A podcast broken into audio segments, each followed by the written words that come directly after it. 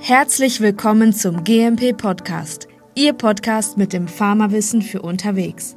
Neue Gäste, neue Themen und neue Entwicklungen aus dem Pharmabereich. Hier für Sie zusammengefasst. Ja, herzlich willkommen zu einer neuen Folge. Wir machen dieses Mal auch eine Serie, hoffentlich davon. Wir beschäftigen uns in, diesem, in dieser Podcast-Serie um klinische Studien und zwar im regulierten Umfeld. So haben wir uns jetzt mal diese Serie benannt.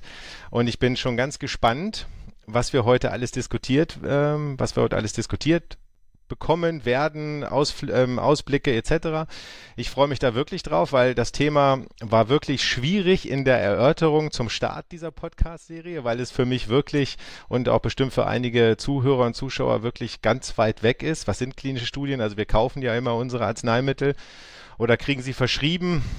Und wir wissen ja eigentlich gar nicht, was so wirklich dahinter steht, bis immer so ein äh, Arzneimittel wirklich auf dem Markt ist. Und wir haben äh, ja in der Vergangenheit immer gelernt, dass Arzneimittel ja relativ teuer sind und diese Entwicklung dieser Arzneimittel relativ lange dauert.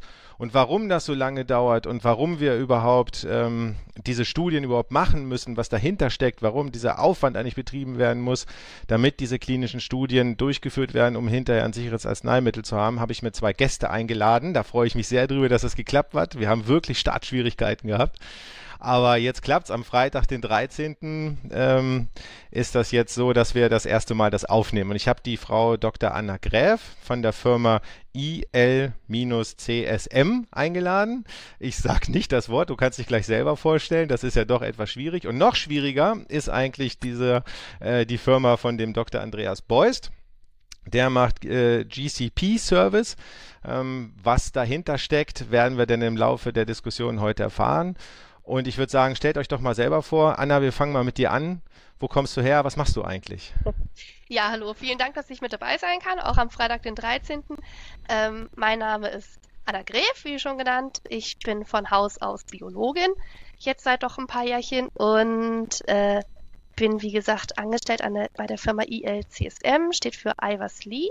Die kennen vielleicht einige von euch. Äh, wir ja, produzieren Arzneimittel ähm, mhm. und das CSM ist in dem Fall unsere kleine Teilfirma, äh, heißt Clinical Supply Management. Wir sind ein Arzneimittelzulieferer, ganz spezialisiert auf klinische Studien. Und ähm, ich bin hier jetzt tätig als Leiter der Herstellung und Senior Projektmanager und äh, das jetzt seit drei Jahren.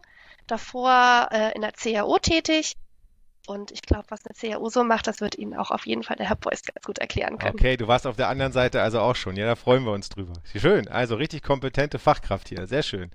Ja, Andreas, stell dich doch auch mal nochmal vor.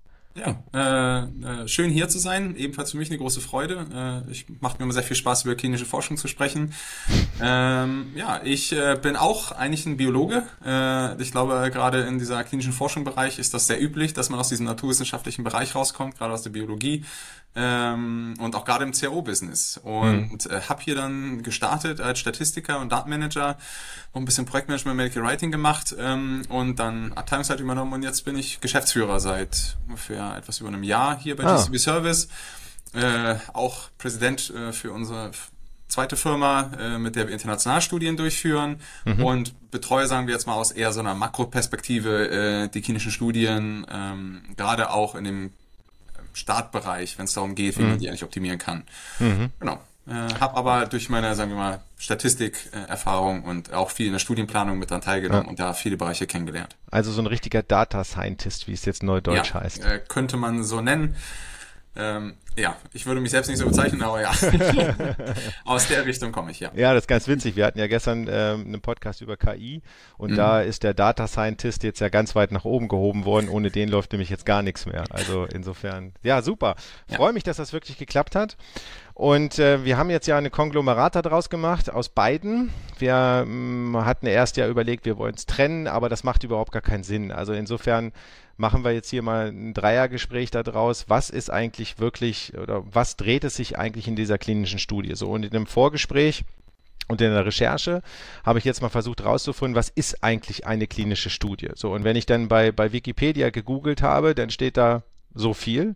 Und ich glaube, das ist es denn einfach gar nicht, sondern es ist eigentlich viel mehr. Und Andreas, kannst du mal kurz erläutern, was, also ist natürlich wahrscheinlich viel, viel mehr, aber was sind eigentlich wirklich klinische Studien, wenn man das so fragen kann? Ne? Mhm.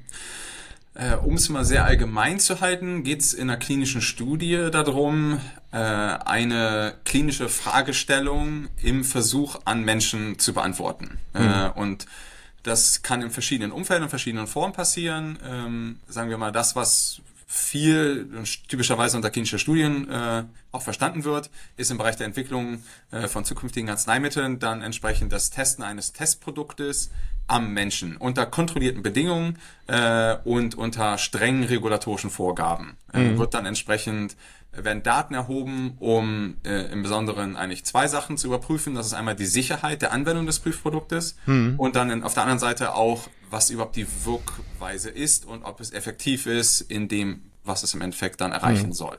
Das mhm. sind so die Punkte, da braucht, braucht man Daten, belastbare Daten und die werden mhm. unter strengen Regularien erhoben. Mhm. Jetzt hast du gerade gesagt, strenge Regularien. Jetzt äh, in der Vorrecherche, ähm, ich komme ja aus dem Herstellungsbereich und äh, wir sind ja dann sozusagen erst damit beschäftigt, wenn das Arzneimittel schon produziert wird und zugelassen ist, also sozusagen dahinter geschaltet dann ähm, da gibt es ja auch ganz viele strenge Regularien und ganz viele Vorgaben. EG, GMP-Leitfaden, äh, Europäisches Arzneimittelgesetz und so weiter, Arzneimittelbuch und, äh, und was es dann noch so alles gibt. Aber was gibt es denn, nämlich in der Recherche, habe ich für klinische Studien, zumindest als, als Laie, nicht wirklich viel gefunden. Also in welchen regulatorischen Bereich bewegen wir? Eher so europaweit? Ähm, also was, was, was gibt es da für Regularien? Weil du sagst, sie sind auch streng, ja? Ja, also äh, sagen wir mal, als, als Bibel, sagen wir mal, des ja. klinischen Forschung ja. wird immer Good Clinical Practice dann genommen. Mhm. Ähm, das ist also im Endeffekt ist das eine ICH International äh, Council mhm. for Harmonization ähm, Guideline im Endeffekt nur. Das ist keine Regularie, aber mhm. die ist in den nationalen Gesetzen eigentlich auch immer mit eingebunden. Mhm. Äh, und äh, die haben einige davon, aber die ICH E6, also die E6 äh, Richtlinie ist Good Clinical Practice, die definiert, wie klinische Forschung idealerweise durchgeführt werden sollte. Das ist quasi das Pendant zu Good Manufacturing Practice oder GMP. Ah, okay. mhm. ähm, und als Regularie haben wir jetzt relativ neu in Europa die 536-2014 auch als Clinical Trial Regulation benannt.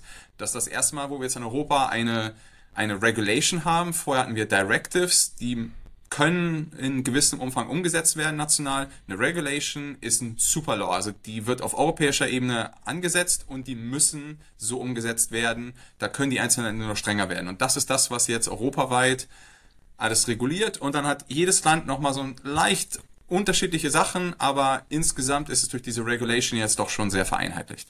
Okay, das heißt also, jedes europäische Land hat dann nochmal andere Unterregularien, die dann das nochmal genauer regeln. Also Frankreich, Polen, Tschechien, Österreich, das ist dann wieder unterschiedlich, ja? Die Unterschiede sind inzwischen sehr gering. Die waren früher ein bisschen größer. Das ist mhm. viel auf der regulatorischen Ebene durch diese Regularie gestreamlined worden. Aber mhm. im Einzelfall kann es durchaus nochmal ein bisschen komplexer in einem einzelnen Land werden. Ich würde sagen, inzwischen sind die Unterschiede recht gering. Aha, okay.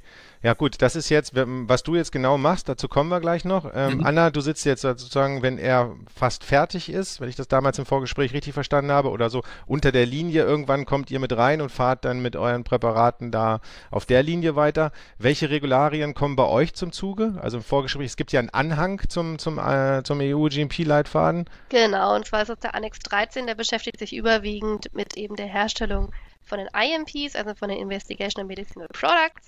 Ja. Und ansonsten sind wir natürlich immer noch weisungsgebunden an die AMBHV. Mhm. Um, dementsprechend natürlich die EU-Guidelines sind mittlerweile gesetztechnisch verankert im AMG. Das heißt, äh, das sind so unsere, mhm. ja doch unsere Basics, auf die wir uns dann auch verlassen müssen. Und mhm. bezüglich Herrn Beuys Information, jedes Land ähm, backt so hin und wieder dann doch seine eigenen Brötchen. Wir sehen es tatsächlich äh, ganz gern mal, wenn es dann zur Logistik kommt und wir versuchen, mhm. unsere, unsere Medikation in die verschiedenen Ländern reinzubringen und dann ist es am Zoll und dann verlangt der Zoll, hier möchte er noch das Dokument, hier wünscht er sich noch dies und jenes. Also da muss man dann dementsprechend auch äh, reagieren, natürlich. Mhm. Okay, also sehr spannend, dass es doch dann wieder unterschiedlichste Anforderungen gibt in den Bereichen, in denen ihr euch so teilweise bewegt. Ne? Mhm. Ja, okay. So, jetzt, äh, bevor wir nochmal zur Aufteilung kommen, was eure eigentlichen Aufgaben sind, mh, hm, diese Voraussetzungen für so eine klinische Studie, wie fange ich, also was, was, was sind diese grundsätzlichen Voraussetzungen, die, wenn man die so allgemein ähm, nennen kann, Andreas? Also ich, ich würde da mal äh, zweigleisig reingehen. Das eine ist, äh, dass, sagen wir mal, Dokumente rund um die, die Qualitätssicherung der Herstellung auch des IMPs da sein müssen, aber da halte ich mich jetzt mal raus, das ist noch nicht mein Fachgebiet. Mhm. Aber ich weiß nur, ich brauche diese am Ende für die Einreichung. Ähm, die Voraussetzung für eine klinische Studie ist am Ende ein äh, Studienprotokoll äh, und, sagen wir mal, ein paar dazugehörige Informationen, in dem die Durchführung der Studie geplant wird. Und da ist das essentiellste Teil davon ist, dass am Ende eine positive äh, Risiko- oder Nutzen-Risiko-Verhältnis da ist. Das heißt, nicht für die Patienten, die selber an der Studie teilnehmen unbedingt, mhm. aber für die Gesamtpopulation entsteht aus dieser Studie, aus dem Versuchen mit den Menschen ein größerer Nutzen als das Risiko, ihnen ein möglicherweise nicht sichere oder möglicherweise nicht wirksames äh, IMP, also medizinisches Testprodukt, ähm, zu verabreichen. Mhm. Äh, das muss dargelegt werden mit allen dazu nötigen Informationen. Da gibt es dann ganz viele Details, wie Daten aufgenommen werden, wie Sicherheit beobachtet wird und so weiter und so fort. Aber schlussendlich ist dieses Protokoll quasi das, was wirklich so ein Leitfaden dazu gibt, von vorne bis hinten, wie soll die Studie durchgeführt werden. Und das wird regulatorisch begutachtet. Das mhm. heißt, der Start einer Studie ist immer, sich Gedanken darüber zu machen, was wollen wir machen, wie wollen wir es machen und das so aufzubereiten, dass Ethikkommissionen und Competent Authorities, also Bundesbehörden in den verschiedenen Ländern beurteilen können, dass es auch wirklich mehr bringt, mehr Nutzen hat als Risiko. Mhm. Okay, alles klar. Das ist ja wirklich interessant. Also das ist ja wirklich auch ein bisschen abstrakt so erstmal. Ne? Also für die Leute, die sich damit ja. nicht so beschäftigen, ist das ja sehr, sehr weit weg. So in dem, in dem Vorgespräch haben wir uns auch so ein bisschen drüber unterhalten. Das finde ich ganz spannend. Es gibt ja auch unterschiedliches Wording. Ja, also ähm, im Sinne von, ähm, du bist jetzt ein sogenannter CRO und dann ja. gibt es ja noch einen Sponsor und mhm. den Manufacturer. So, und jetzt äh, müssen wir das mal für unsere Zuhörer so ein bisschen auseinanderdröseln. Vielleicht fangen wir doch mal mit dem Manufacturer an das bist ja du, Anna, wenn ich das jetzt in Person ähm, auf die Person beziehen kann? Selbstverständlich. Ich persönlich. ja, tatsächlich. Also unsere Firma äh, dient in dem Fall wirklich als der Manufacturer von dem IMP dann selber, aber wir die Primär- bzw. vor allem die Sekundärverpackung hm. ähm, machen und dann, ja. Unsere, aber ihr stellt das, äh, die, diese klinischen Prüfmuster dann auch her, ja? Das klinische Prüfmuster an sich, das dann final an die Patienten geht, das wird im allerletzten Schritt von uns hergestellt, ja. Aber zum Beispiel das API, also der, Aus, das, hm. der Ausgangsstoff, der ja, das Pulver oder die Flüssigkeit, die wird nicht von uns hergestellt. Die kommt tatsächlich vom Sponsor. Genau. Und der und da hat ist jetzt eigenen Manufacturer, der ihm dieses API ah, okay. herstellt. Also er, auch, er hat nicht unbedingt sein, sein, sein, eigenes Labor, aber er hat dann auch outgesourced da sein, ja. sein, sein Manufacturer, genau okay. dafür. Ja. Und jetzt die, die, die, die Frage, das fand ich nämlich total toll. Der Sponsor kommt ja wahrscheinlich aus dieser ICA-Guideline, dass der Sponsor heißt, weil er hätte ja auch einfach nur Lieferant oder Hersteller oder ganz salopp heißen können. Also den, ja. der, der Sponsor, das hört sich ja immer interessant an. Ja, also was was macht dieser Sponsor eigentlich? Abgesehen von dem Namen, er sponsert ja wahrscheinlich diese klinischen Studien jetzt auch monetär. Ne? Genau, ja, äh, genau, das ist nämlich ganz interessant. Das ist nämlich gar nicht der Fall. Ach so. Äh, also klassischerweise, ja, und äh, da wird's, es wird nicht einfacher. Äh, klassischerweise ist, ist es genau richtig. Der Sponsor finanziert auch meistens die Studie. Aber rein regulatorisch ist das nicht das, was der Sponsor macht. Äh, der Sponsor übernimmt die finale Verantwortung für die Studie. Mhm. Und da hört's auf. Äh, mehr muss der Sponsor auch gar nicht machen, aber diese Verantwortungsübernahme vom Sponsor, die kann nicht delegiert werden. Alles andere kann ein, eine andere Firma, eine andere Person, ein anderes mhm. Unternehmen abgegeben werden. Aber mhm. der Sponsor trägt die finale Verantwortung für die Durchführung der Studie. Und in den meisten Fällen macht es auch logisch Sinn, dass, wenn die Mittel da sind und die Erfahrung da ist, auch in gewisser Art und Weise, der, Her also die, der Herst nicht jetzt der Hersteller, äh, die Person, die vielleicht, sagen wir mal, die dieses Produkt entwickelt hat oder die Firma, die das Produkt entwickelt hat oder die zumindest die Rechte an diesem Produkt hat, dass diese Firma dann auch entsprechend die Sponsorship-Verantwortung übernimmt in einer Studie. Okay, also das ist ja sozusagen der Ideenentwickler, weil der oder ja. auch noch nicht mal. Also kann so ein Sponsor aus, aus verschiedenen Firmen auch bestehen? Also einer, der die Idee hat und dann arbeiten die zusammen und der übernimmt die Verantwortung oder ja, wie muss man das vorstellen? haben wir das häufig. Ähm, wir arbeiten gerne mit Unispitälern zusammen. Ja. Und da ist der Ideenentwickler, sind meistens die Professoren oder die Studiengruppen an der Universität, der Sponsor aber nicht zwangsläufig. Gerade wenn es eine Studie ist, wo es eine, ähm, um, eine Idee, ähm, um eine Erweiterung geht, äh, dass äh, ja, das Produkt, das bereits vielleicht schon am Markt ist, jetzt für eine neue Krankheit zugelassen werden soll, ähm, da ist ganz häufig der Sponsor jemand vollkommen anderes. Mhm. Okay, und wer finanziert jetzt für mich so, also für uns so als, als Laie, dann wer finanziert jetzt so eine klinische Studie? Oder wo, wo fließen also die Mittel her? In unserem Fall ist es tatsächlich so, fast 100 Prozent kommt das Geld vom Sponsor. Mhm. Aber er ist nicht zwangsläufig der Ideengeber. Mhm. ja, äh, bei uns ist, würde ich sagen, 97 Prozent auch der, äh, der Sponsor, derjenige, der die Studie äh, finanziert.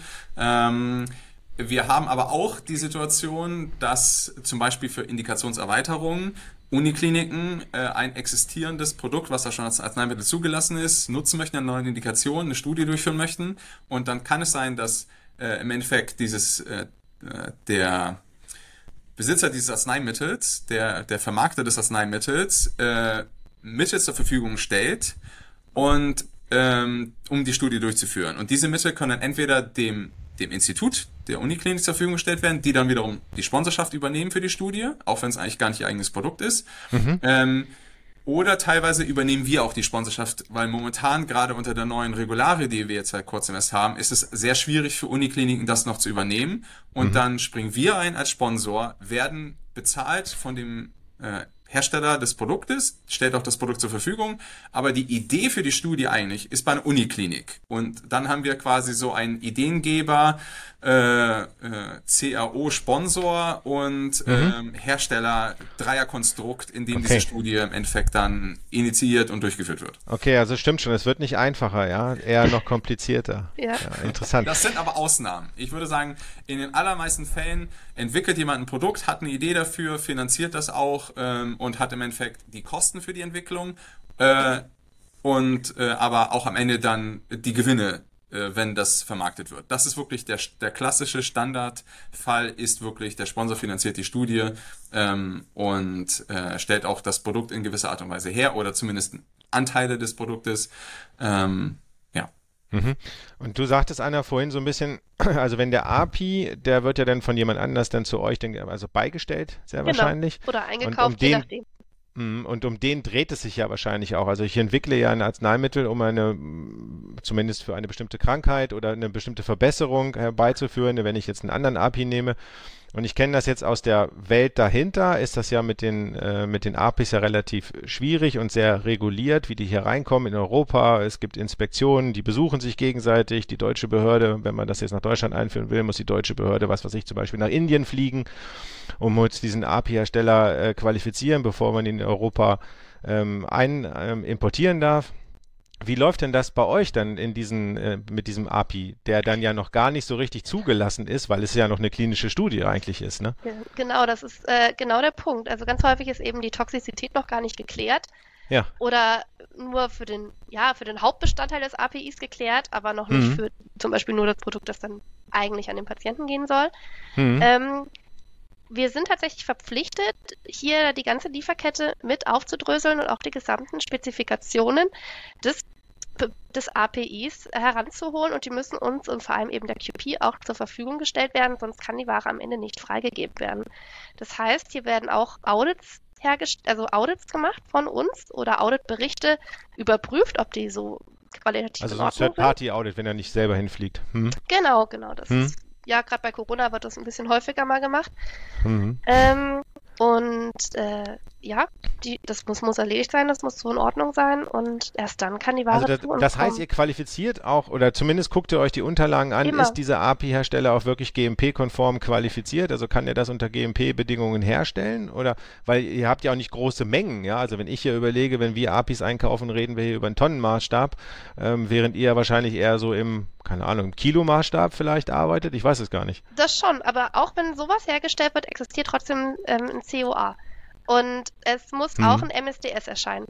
Und diese, mhm. diese Dokumente, die sind festgelegt, wenn was produziert wird, muss, muss sowas auch, ja, es muss einfach hergestellt werden. Und diese Dokumente müssen wir uns ansehen und prüfen, ob es in Ordnung ist. Also mhm. es wird kein API hergestellt, bei dem keine Dokumentation erstellt wird. Spannend, das ist also doch ganz schöner Aufwand dafür, ne? Ja, natürlich, aber es rechnet sich dann doch. Ich meine, schlussendlich kriegen wir die Medikamente mhm. dann hoffentlich ja, ja. auch durch eine klinische Prüfung durch und im besten Fall geht es an den Markt. Okay, ähm, jetzt hattest du nochmal äh, gesagt, ihr seid jetzt ja diese Hersteller, das heißt, ihr verwendet jetzt diese Beistellung mhm. und ähm, diese Rezepturentwicklung, die ist wahrscheinlich dann, kommt dann wahrscheinlich auch von euch. Dann hast du das wahrscheinlich, Andreas, schon einmal überprüft oder wer kümmert sich eigentlich um diese Formulierungsentwicklung? Ist, die, die steht ja dann wahrscheinlich schon, nein? Ja. Okay. Also bei uns steht sie schon, die ist schon, schon hm. durch.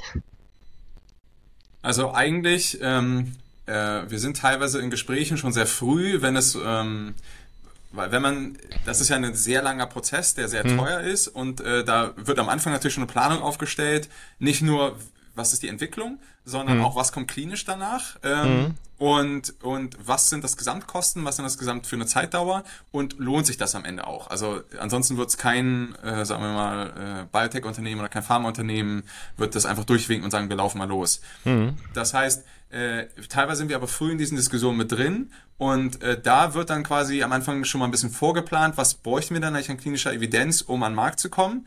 Aber dann wird auf jeden Fall erstmal gesagt, wir müssen die, das, der größte Baustein wird sein, wenn das andere logistisch machbar ist, wird es sein, die Formulierung hinzukriegen. Und da kann es teilweise auch einfach dran scheitern. Und äh, dann wird es trotzdem nicht umgesetzt. Mhm. Aber nochmal, wo wird denn jetzt genau diese Formulierung entwickelt? In Zusammenarbeit mit euch beim Sponsor oder wer, um das mal plakativ darzustellen, wer rührt denn das zusammen? Also schlussendlich eigentlich der nennen wir es mal Sponsor. In den meisten Fällen ist es der Sponsor, der das, mhm. ja, mal die Sonderfälle mal außen vor geklammert, ansonsten wird es zu schwierig. Mhm. Der Sponsor macht's in, in, in der Regelfall. Also äh, derjenige, der quasi die Idee hat, entwickelt diese ersten Schritte vorwärts und, ähm, und muss dann auch natürlich zum Beispiel die präklinische Testung auch schon natürlich im, im Blick behalten. Also die ersten Toxizitäten an, im Tiermodellen schon mal durchtesten, bevor wir überhaupt, das muss alles abgeschlossen sein, bevor wir an Menschen gehen. Mhm.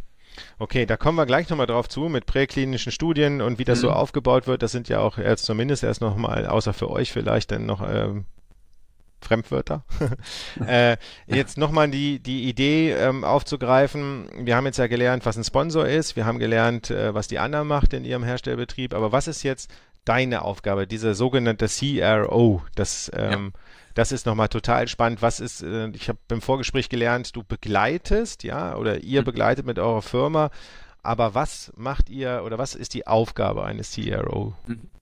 Äh, CRO steht für Contract Research Organization. Äh, das heißt im Endeffekt, der wesentlichste Punkt ist, es gibt einen Vertrag, in dem Aufgaben übertragen werden. Alle CROs sind erstmal Dienstleister.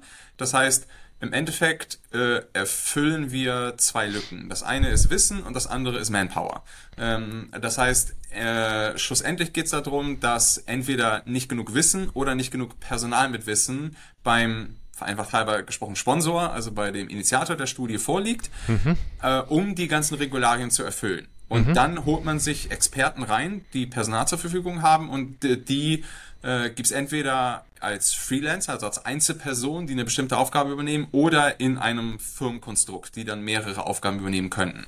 Äh, und was übernommen wird, das reicht von im Endeffekt alles bis auf die Verantwortung, die kann dann nicht delegiert werden. Alles andere könnte übernommen werden. Das heißt mhm. von Studienplanung zu Einreichung bei den Behörden und Ethikkommissionen, Datenaufnahme, Analyse. Ähm, äh, und Datenqualitätskontrolle oder nur einzelne Sachen. Denn zum Beispiel könnte ein Sponsor sagen, in Deutschland habe ich alle meine Personen, aber wir haben auch ein Zentrum in Indien und in Indien müssen wir auch die Datenqualität überprüfen. Und in Indien müssen wir auch einreichen, haben wir vorher noch nie gemacht. Könnt ihr uns dabei unterstützen? Und das kann man dann entsprechend als CRO auch machen. Mhm. Okay, das heißt, ihr begleitet aber jetzt äh, nochmal wirklich den, den gesamten Prozess. Ne? Aber die direkte Verbindung zu Anna hast du jetzt ja eigentlich nicht, ne? Du passt nicht auf Anna auf, oder? Ähm, äh, das ist, ähm, ich würde sagen, ja und nein. Das kommt immer ein bisschen aufs Konstrukt drauf an. Es ist tatsächlich so, dass es ja ganz essentiell ist, was Anna macht für uns, weil ansonsten passiert die Studie ja gar nicht. Weil mhm. der Schlüssel dazu ist natürlich einerseits, wir haben einen Patienten und andererseits, wir haben ein Produkt, mit dem der Patient behandelt werden kann. Ähm, ich würde sagen, tatsächlich habe ich wirklich keinen Einblick da drin, was Anna genau macht, sondern ich weiß einfach nur, es gibt ein Set an Dokumenten, was genau nämlich diese Qualitätsüberprüfung, dass das Produkt, was am Ende zum Patienten kommt, dass es richtig gelabelt ist, richtig verpackt, dass alles im äh, Herstellungsprozess nach Regularien durchgeführt wird, mhm. diese ganze Dokumentation und das Ganze abzulenken, da, das kriegen wir quasi zur Verfügung gestellt. Und das ist quasi der Berührungspunkt. Ich übernehme die Dokumentation und wir reichen es ein bei den Behörden, bei den Ethikkommissionen. Die Ethikkommissionen gucken sich das meistens nicht so genau an, aber die Bundesbehörden, die gucken da genau rüber, dass wirklich alles, also auch den Regularien entspricht und alles wirklich sauber ist. Und wenn da irgendwo eine Lücke in diesem Prozess ist, äh, oder irgendjemand nicht qualifiziert ist, dann wird die Studie abgelehnt. Weil dann heißt es, wir wissen nicht, ob das Prüfmuster überhaupt äh, sicher ist, um das an den Patienten zu geben. Mhm. Genau. Vielleicht okay. kann ich mich hier noch, noch mal einklinken. Ja, ja, auf jeden Denn, Fall. Denn äh, ich kenne natürlich meine Berührungspunkte mit GCP Services, weil ich ja schon mit euch zusammengearbeitet habe. und ähm, zum Beispiel ist es, ist es so, dass äh, von der CAO kommen ganz häufig die CAAs, die Clinical Research Associates. Mhm. Und das sind diejenigen, die tatsächlich in die Studienzentren reinfahren oder digital überprüfen, sind die Patienten ordnungsgemäß eingetragen, wurde mhm. ihnen die Medikation ordnungsgemäß ausgehandelt, haben sie auch wirklich das Informed Consent gelesen und auch wirklich unterschrieben an der richtigen Stelle mit Datum. All diese, all diese ja. ganz, all diese Informationen werden von diesen CAAs, die sehr häufig eben Teil der CAO sind, zusammengetragen und überprüft und in regelmäßigen Abständen auch mal wieder nachgeschult, falls nötig, falls in einem irgendeinem Studienzentrum da diesbezüglich Problematiken auftreten. Und wir kommen dann ins Spiel, wenn es ganz häufig geht um die Logistik, also wenn ein neues Prüfmedikation an dieses Studienzentrum geschickt werden muss, dann kriegen wir auch ganz gerne mal einen Anruf von der CAA, die mir sagt, ei, ei, ei, da, ist, da, fehlen, da fehlen 50 Flaschen aus irgendwelchen Gründen, wurden die falsch gelagert, wir brauchen ganz dringend neue. Oder ähm, die Ware, die angekommen ist, äh, die muss in irgendeiner Weise Temperatur geführt, da ist was nicht in Ordnung gewesen. Sowas in der Richtung. Also hier haben wir tatsächlich die Berührungspunkte und äh, mhm. okay, das daher ist spannend. bin ich, bin ich auch auf GCP Services gekommen. Okay, also diese, diese CRA, wenn ich die jetzt richtig verstanden habe, ist sozusagen euer ähm, Inspektions, Inspektorat, so nenne ich es jetzt einfach mal. Also die Leute, die zumindest dich, Anna, ein Stück weit auch ein bisschen überprüfen, nicht unbedingt den CRO. Also wer, wo ist denn dieser CR, CRA angehängt? Okay. Oder aufgehängt oder unterstellt, ja? Vielleicht kann ich einmal ganz kurz so eine, so eine, eine grobe Teamstruktur machen. Ähm, ja, denn ich würde sagen, super. es sind bestimmt von unserer Seite, wenn wir jetzt mal alles äh, insgesamt betreuen, sind so 10 bis 12 Personen von uns arbeiten natürlich auch mit Redundanzen und lokaler Verteilung. Dann kann es natürlich noch mehr werden. Auf jeden Fall an so einer Studie. Äh, Im Kern davon steht eigentlich immer ein Projektmanager, der die Person drumherum und auch die Logistik und die Timelines und das Budget so ein bisschen betrachtet. Und dann haben wir ähm, ein paar verschiedene, sagen wir mal, dedizierte Aufgaben. Äh, Monitor ist eine von diesen Personen, die ist für die Datenqualität und äh, die Zusammenarbeit mit den Studienzentren, also den Ärzten, die tatsächlich auch die Patienten behandeln, zuständig. Mhm. Kontrolliert also ähm, im Endeffekt, ob die Regeln und die Vorgaben im Protokoll eingehalten werden. Ähm, es muss auch irgendwo eine Datenbank geben, da kommen wir wahrscheinlich später nochmal drauf zu sprechen, genau. wo Daten eingegeben werden. Äh, das macht eine andere Person, eine andere Person analysiert die Daten später. Dann haben wir noch eine Person, die schreibt die Dokumente im Endeffekt, die genutzt werden, ähm, oder die klinischen Dokumente, wie das Protokoll oder Einverständniserklärung für Patienten. Äh, wir haben eine Person, die überwacht ein bisschen die Sicherheit des Produktes ähm, und macht, wenn es zum Beispiel unerwünschte Nebenwirkungen gibt, Meldungen an Behörden, äh, so das notwendig ist. Äh, und wir haben eine Person, die diese ganze Einreichung äh, bei den Behörden, bei den Ethikkommissionen überwacht. Das ist, sagen wir mal, würde ich sagen, so das Kernteam, was da zusammenarbeitet. Und davon ist eins, ein Glied im Endeffekt diese CA, Clinical Research Associate, die sich sehr intensiv mit den Patienten auseinandersetzt ähm, und mit den Zentren und mit den Daten, alles, was quasi vor Ort passiert. Und deswegen auch häufig diese Logistikfragen werden über diese Person dann auch häufig weitergeleitet. Mhm. Genau. Das ist ja doch schon me mega aufwendig. Jetzt kommt auch so langsam ein Bild da rein, warum klinische Studien eigentlich so teuer sind. Ne? Das, äh, ich ja. immer nur Arzneimittelherstellung ist teuer, aber die klinischen Studien äh, ist ja dann noch wahnsinniger. Okay, bevor wir so ein bisschen auch so auf, ähm, auf Anna switchen als Manufacturer, ähm, ich würde ganz gern noch mal so ein Bild skizzieren, äh, vielleicht mit dir, Andreas. Wie ist denn so eine klinische Studie eigentlich wirklich aufgebaut? Der erste Teil unserer Podcast-Folge endet hier. Freuen Sie sich auf eine Fortsetzung in der nächsten Folge. Vergessen Sie nicht, den GMP Podcast zu abonnieren. Wir sind gespannt auf Ihr Feedback